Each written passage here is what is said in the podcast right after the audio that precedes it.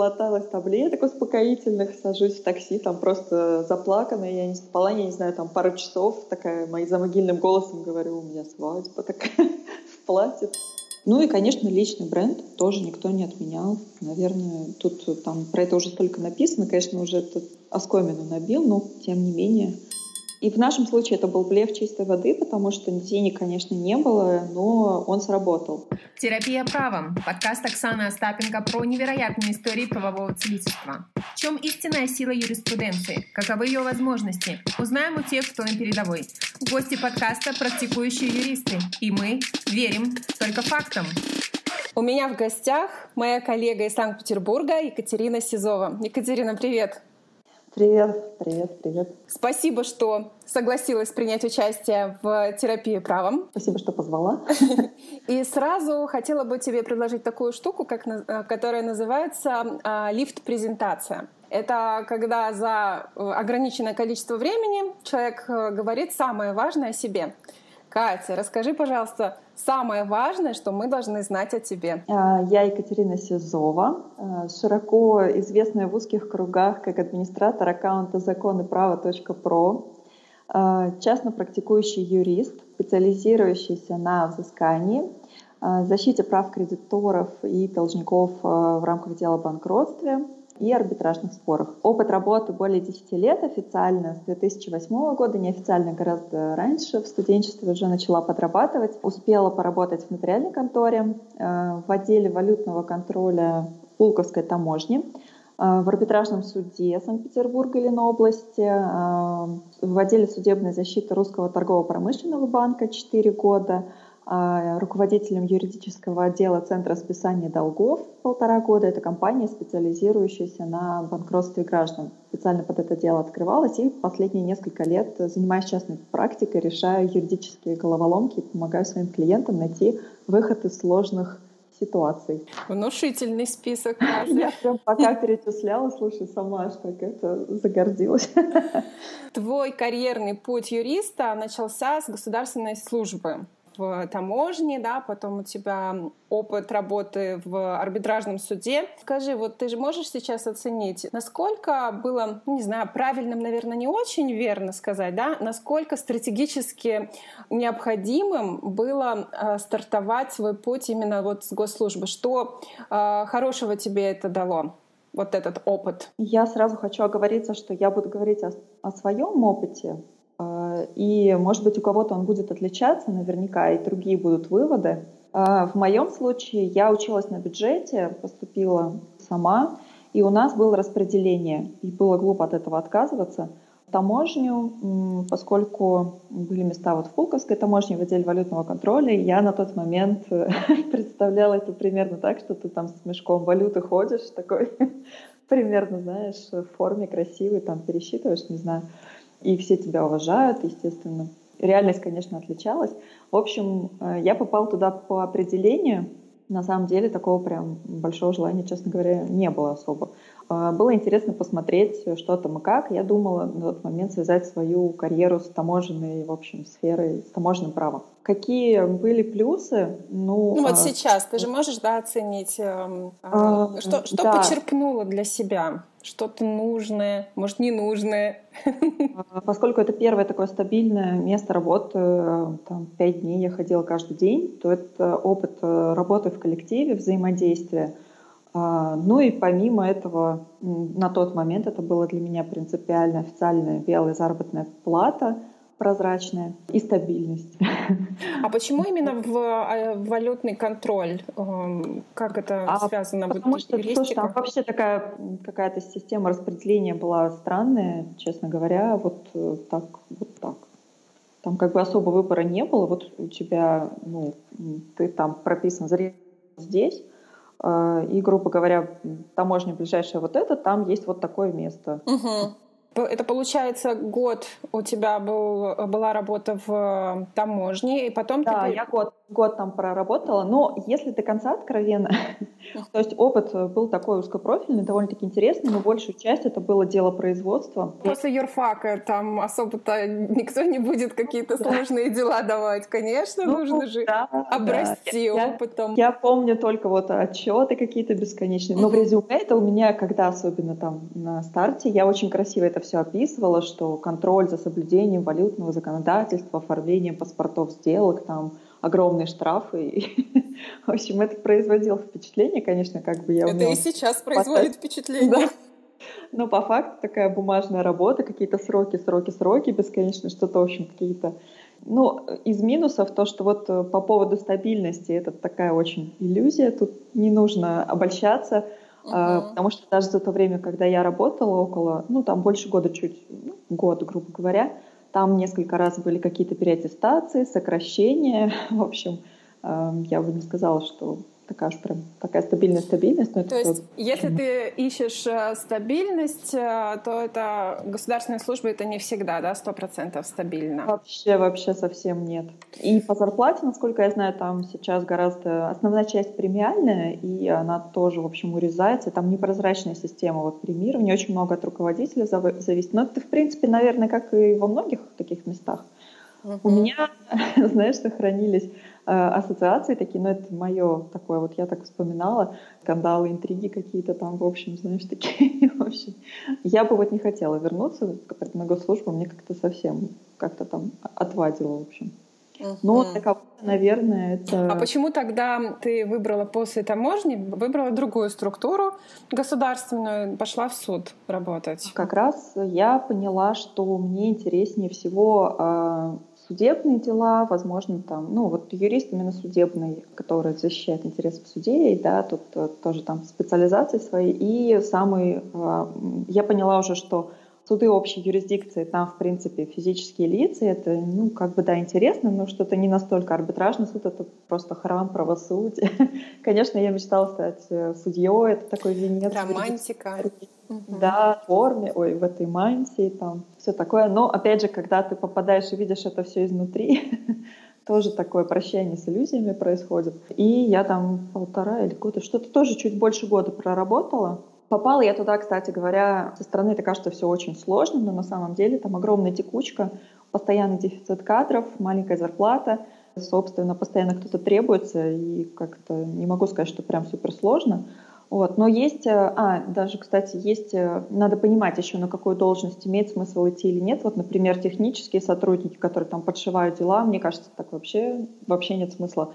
Но вот секретарь-помощник, на помощника с улицы сложно попасть, но на секретаря вполне себе реально. Э, секретари уже сидят в заседании, они там э, готовят, формируют дела, аншлаги, отписывают какие-то определения, в общем. Скажи, а вот э, карьерный да. рост вообще реален? Например, если ты приходишь туда, ну, там, техническим специалистом, ну, секретарь или помощник вообще реально дослужиться? До секретаря, да, да, я знаю случаи, до помощника тоже, да, но до судьи это, конечно, очень сложно, но, наверное, возможно принципе, я вижу иногда... Главное задаться целью. Я, да? да, работать. Но я знаю много случаев, которые такие печальные, когда люди работали по много лет, э, и выяснялось, э, там мало сдать экзамен, нужно еще пройти квалиф квалифколлегию. Uh-huh. И э, там проверяют там, до седьмого колена или там, до десятого твою родню, родню твоей родни, и выяснялось, что там какой-нибудь э, родственник э, где-то когда-то привлекался, ты его не знаешь вообще, что он у тебя есть,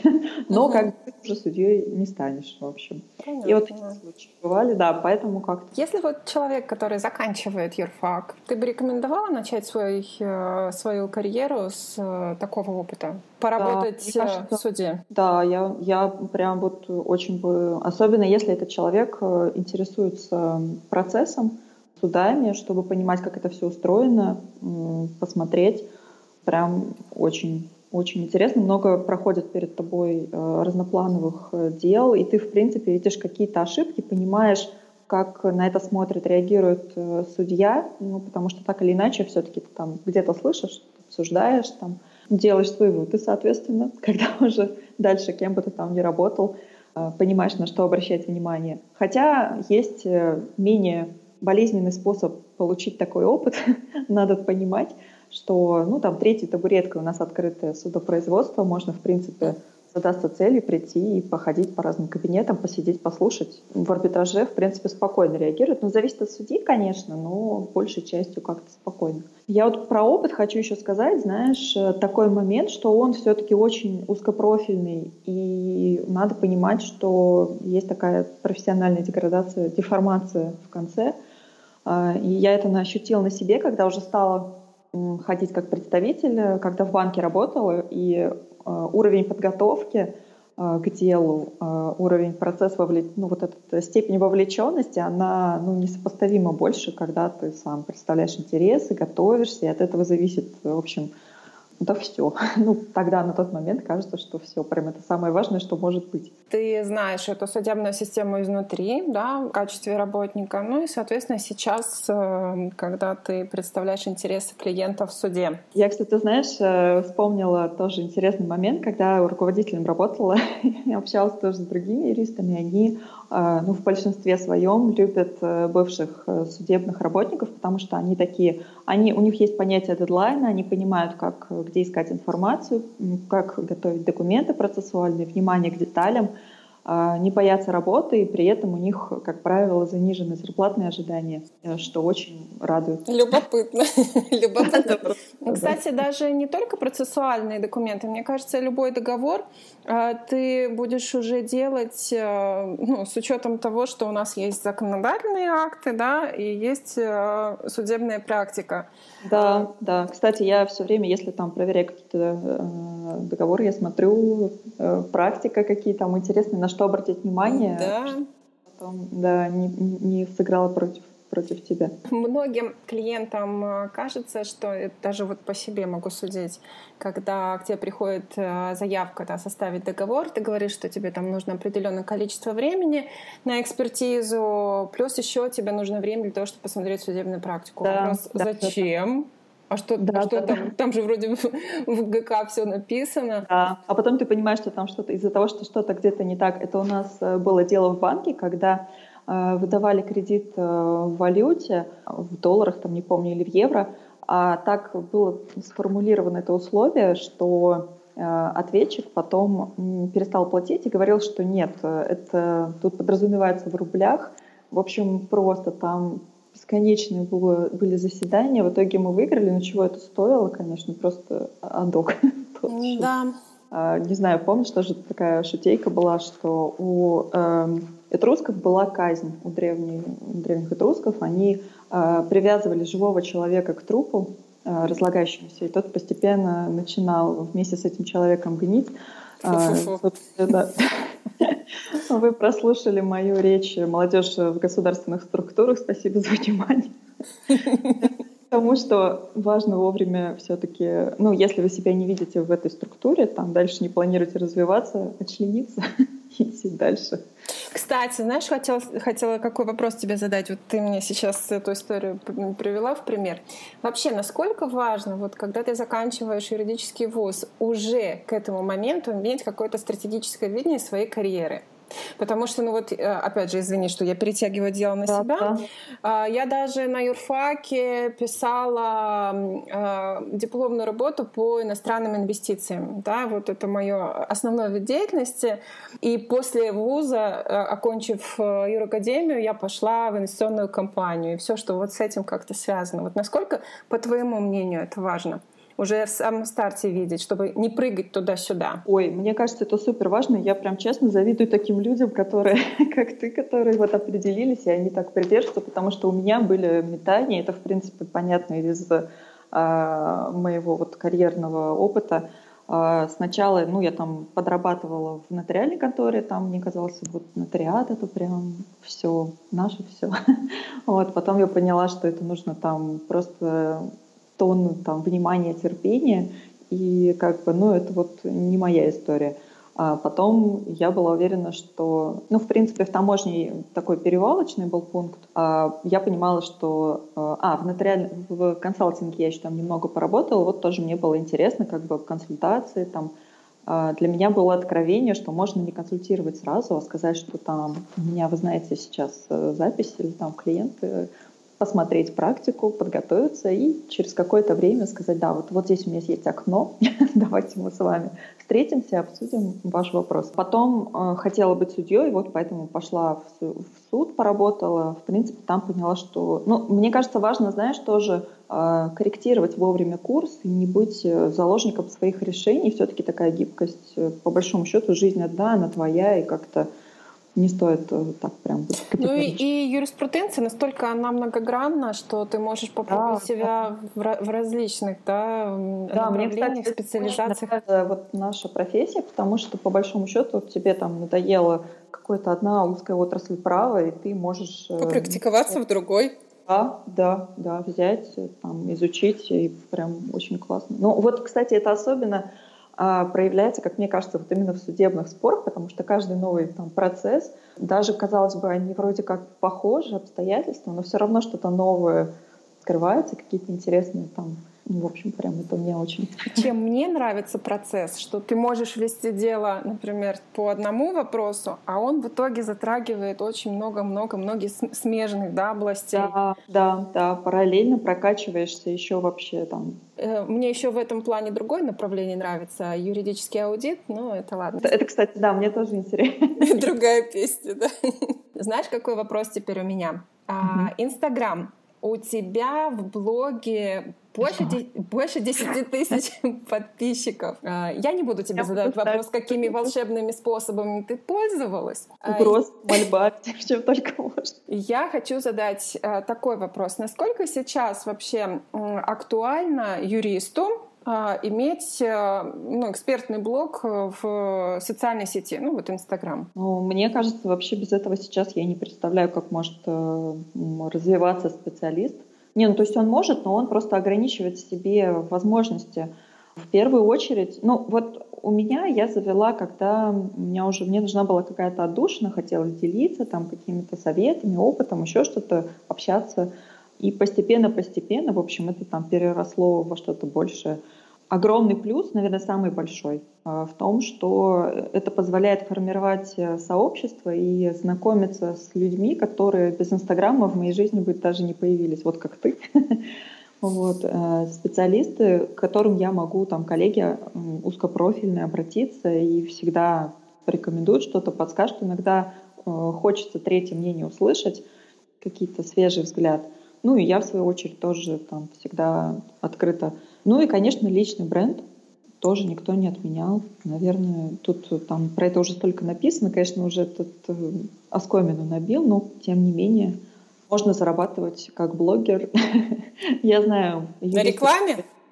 И на рекламе, которые сначала изначально вроде как юридические блоги, потом там э, больше там какой-то определенной цифры, они там Э, переквалифицировались, и там, я уже не знаю. Там... Ну, онлайн-курсы, да, инфобизнес. Да, да, да, вот инфобизнес, это, да, это тоже такая история, тоже почему нет. Ты же э, пробовала, да? У тебя есть э, несколько курсов, ты делала в Инстаграм, проводила вебинары.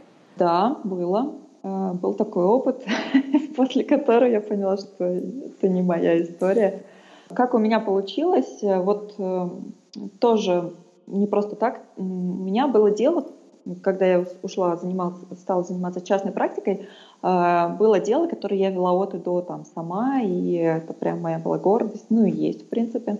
Э, ко мне обратилась э, блогер, девушка, которой перестали выплачивать зарплату. Она работала в крупной IT-компании Трансит. Она такая была довольно-таки широко известная. Вот. В общем, мы перестали выплачивать зарплату. Посмотрев, э, в общем, в открытых источниках информацию про эти компании, э, стало понятно, что шансы, ну, как бы просудиться можно, но реально взыскать что-то потом очень будет сложно, потому что уже миллионные иски, там совсем все плохо как-то у них было. Но, тем не менее, мы просудились. Э, Попробовали. Да. Ну, как бы суд выиграли, там по документам было как-то нормально все, поэтому таких особых сложностей не было. И такая самая сложная часть, когда ты вроде вторая часть марлезонского балета, это все реально взыскать. И на тот момент как раз э, вступили в законную силу изменения к закону о банкротстве.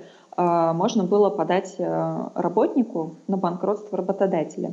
И в нашем случае это был блеф чистой воды, потому что денег, конечно, не было, но он сработал. Тут надо, наверное, пояснить для тех, кто не в теме, что в рамках дела банкротства оспариваются сделки, да, и там могут э, привлечь к субсидиарной ответственности контролирующих лиц вот этого должника. Мы там написали, я написала там страшное письмо, расписала очень все последствия, разослала куда можно. И за неделю до судебного заседания а, на нас вышли юристы, мы подписали мировое. Шикарно. А, да, и моей клиентке, насколько я знаю, единственные из всех э, единовременно выплатили больше 700 тысяч, там 700 с чем-то, не помню. А, что вообще ну, исключительный случай. Ну, это кейс реально в копилку терапии правом. Но он не всегда работает, конечно, этот метод. Но, в общем, я им так вдохновилась, что решила, что об этом стоит рассказать э, вообще всем, кто это может помочь. Придумала курс «Путь взыскателя». Тогда, это было года три, наверное, назад, а, я его делала в Инстаграм, в закрытом аккаунте. И, в принципе, хорошие были отзывы. А, Сколько времени потратила на подготовку? Ой, что-то как-то дофига. Я просто... Э, это очень много времени отнимает, на самом деле, потому что хочется сделать качественно. Но плюс в том, что ты актуализируешь информацию, систематизируешь свои знания, в процессе какие-то интересные кейсы от тех, кто проходит, задает вопросы, ты разбираешься. Это, конечно, прям, ну, такая прокачка. Но да, про курсы я еще поняла. Ну, я еще там, в общем, проводила для юристов, для банкротов. Там упоролась, короче, последний курс этот э, компас должника я делала прям совсем большой. Я, я вот его делала полгода где-то. Я просто, когда я оглянулась и поняла, что столько времени, сколько я на него потратила, я могла заработать, ну, раз, раз в пять больше. Но зато опыт. Опыт, опыт, да. Ну и потом, когда я общалась уже с э, другими коллегами, инфобизнесменами, СММщиками, то узнала, что курсы эти окупаются ну, с третьего раза, обычно с пятого даже, то есть запуска. А, но это такая история. В общем, Но тема специфическая, вообще юристика специфическая. Очень, да, она связана с негативом, крайне сложно продвигаться. И там еще надо понимать, что вот эти все инфопродукты, они очень завязаны на личном бренде. То есть нужно постоянно быть онлайн, работать лицом. Там не отделаешься говорящей головой. показывать свою жизнь, какие-то постоянно придумывать, а плюс к тебе нужно готовиться к курсу, еще что-то, или нанимать штат вот продвижение. Кстати, про расходы. Расходы. Да, я очень тоже, как и большинство там, из тех, кто смотрит на инфобизнесменов, на их расходы, доходы, смотрит, думает, блин, такое увлекательное занятие, считать чужие деньги. Но это такая верхушка айсберга. Там на самом деле расходов тоже хватает э, на помощников, на лендинг, продвижение, макеты, рекламу, фотосессии, таргет, площадка, техника. В общем, вроде ничего не забыла. Ну, короче, дохренище, дохрена. Я вам хочу сказать тоже. Заложите э, в свои расчеты этот момент.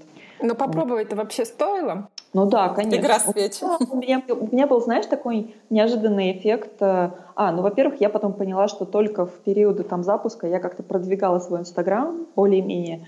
Э, у меня такой сработал эффект, меня стали рекомендовать коллеги, то есть э, большинство стало... Угу. То есть канал, получается, по продвижению, да? Да, так неожиданно сработал, такой, знаешь, плевок в вечность. Угу.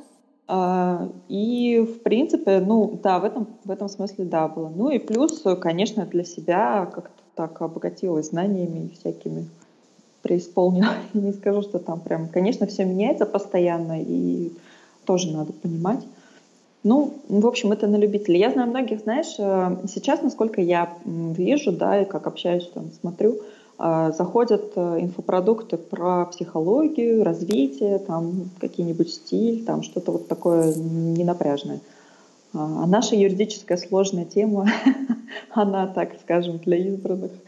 Это, в общем, не, не тот продукт, который стоит прям. Ну, юристика не лайт. Не, не, не лайт, да. На, на ночь книжечку не пролистаешь. И поэтому, кстати, сложно и блог продвигать тоже. То есть нужно как-то разбавлять вот эти все экспертные посты. Да. Кстати, мне нравится твой стиль письма.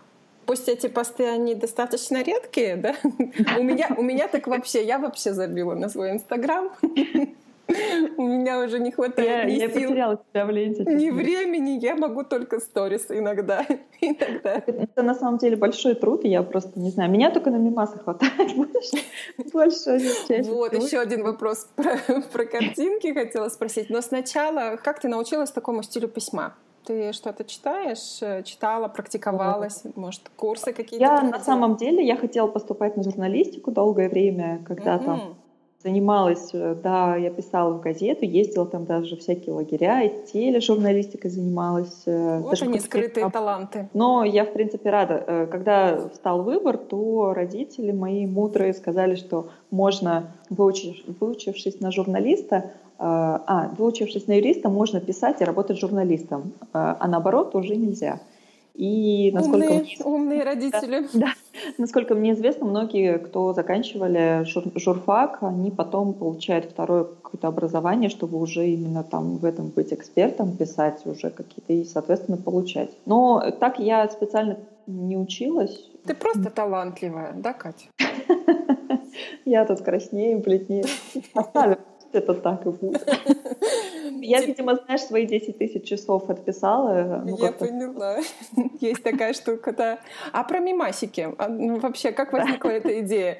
Потому что если мы говорим законы права, то значит э, смешные сторис. Э, Да, у меня на самом деле э, мой дар и проклятие. Э, Мне очень много муж присылает, мы с ним такие любители на одной волне. Э, И я помню, когда сторис появились, они меня очень раздражали поначалу. Я думала, вообще... Как же их заполнить? Да, что-то надо, в общем... Потом думаю, ну ладно, вот скриншоты, там, прикол, что-то там стала выкладывать, и это неожиданно такой отклик э, произвело. Мне там и до сих пор часто пишут, ну, блин, звучит, конечно, мне часто пишут, но это действительно так, что типа, Катя, у нас э, ритуал, мы вот с утра садимся, набираем кофе, там, пьем, смотрим твои приколы, и жизнь улучшается, пересылаем их. И для меня это... Меня, кстати, за это критиковали тоже поначалу, там часто коллеги, потому что, ну как же, я же юрист, это такая серьезная профессия. Но для меня такой маркер чувство юмора, самоиронии, то есть, что если мы с человеком на одной волне, гораздо проще находить общий язык. В общем, прям наше все. Ты знаешь, мне кажется, юристы э, очень позитивные люди. Может быть, у нас как- как-то Да. специфический юмор бывает, но тем Да, не менее, но тем не менее, я даже вот в подкасте «Терапия правом» придумала такую штуку, чтобы, например, заканчивать каждый выпуск какой-нибудь позитивной э, историей, которая была в практике у юриста или там э, связанная с коллегами какая-то смешная шутка или анекдот про юриста. Поэтому я прошу тебя какую-нибудь смешную шутку. Я на самом деле постоянно что-то происходит, но не все можно рассказать, к сожалению, в публичном пространстве. Наверное, самый такой случай, запомнившийся и такой забавный. Я, у меня был там сложный такой фактурный спор, конфликт корпоративный между бывшими там соучредителями. Э, Компания там банк- на грани банкротства уже была, и там они вливались в бизнес, кто-то один, в общем, оборудованием, шили одежду один оборудованием, а второй э, финансами. И, соответственно, ну, когда там уже начались проблемы, а тот, кто финансово вкладывался, захотел эти деньги вернуть. А, Хотя договоренность была такая, что, в принципе, они идут э, на бизнес и как бы не возвращаются. А, В общем, не суть там на самом деле для того случая, что я рассказываю, это как бы не самое главное. Ну, главное то, что спор сложный. И я вот его выиграла, там долго рассказывать, но очень обрадовалась. А, И у меня там через день была свадьба. Накануне свадьбы мы там готовились, готовились, такое состояние возбужденное. Уже страшно. 15 часов, там на следующий день Как ЗАГС. связано это все? Так. У нас роспись э, была вечером. А, Мы такие, ну, посмотрим, начинаем, думаю, паспорт надо выложить, чтобы как бы уже все заранее. Начинаем искать, и я понимаю, что я не нахожу своего паспорта. Вспоминаю, что я была в суде, и понимаю, что я забыла паспорт там. Ну, то есть я в этом не уверена, но, скорее всего, он там, потому что, ну, где же ему быть? Э, и Если нет, то как бы все. Никто никуда. А роспись на следующий день во сколько? Ну, она там в 5, по-моему, была. Да, в Мгм. 5. То есть, в принципе, время было. Шанс был, да, найти. Я там наглоталась таблеток успокоительных, сажусь в такси, там просто заплаканная, я не спала, я не знаю, там пару часов, такая, моим за могильным голосом говорю, у меня свадьба такая в платье, там таксисту мне, пожалуйста, там, адрес назвала. В общем, таксист на меня косился, пока меня там собирали, отпаивали. Может, он а, думал, что ты не хочешь замуж выходить? Наверное, да, да, да. И он думал, как же тебе помочь? Да, да. Собрал все пробки. Муж поехал э, в суд. Оказалось, что паспорт все-таки там. Это прям была радость-радость. Сразу день заиграл новыми красками, но паспорт ему не отдали. Хочу сказать, кстати говоря. И э, я потом уже в платье с прической приехала туда, забрала паспорт. И мы поехали дальше фотографироваться и в ЗАГС. И мне все понравилось вообще. Я уже ни на что не обращала внимания, знаешь, как бы там в паспорте, слава богу, все расписались. Фух. Самое страшное случилось. Да. Теперь это такая байка. Я знаю, что э, я тогда ну, снимала, чтобы как-то отвлечься, я там сторис тоже снимала. И у меня многие подписчики меня по этой истории помнят.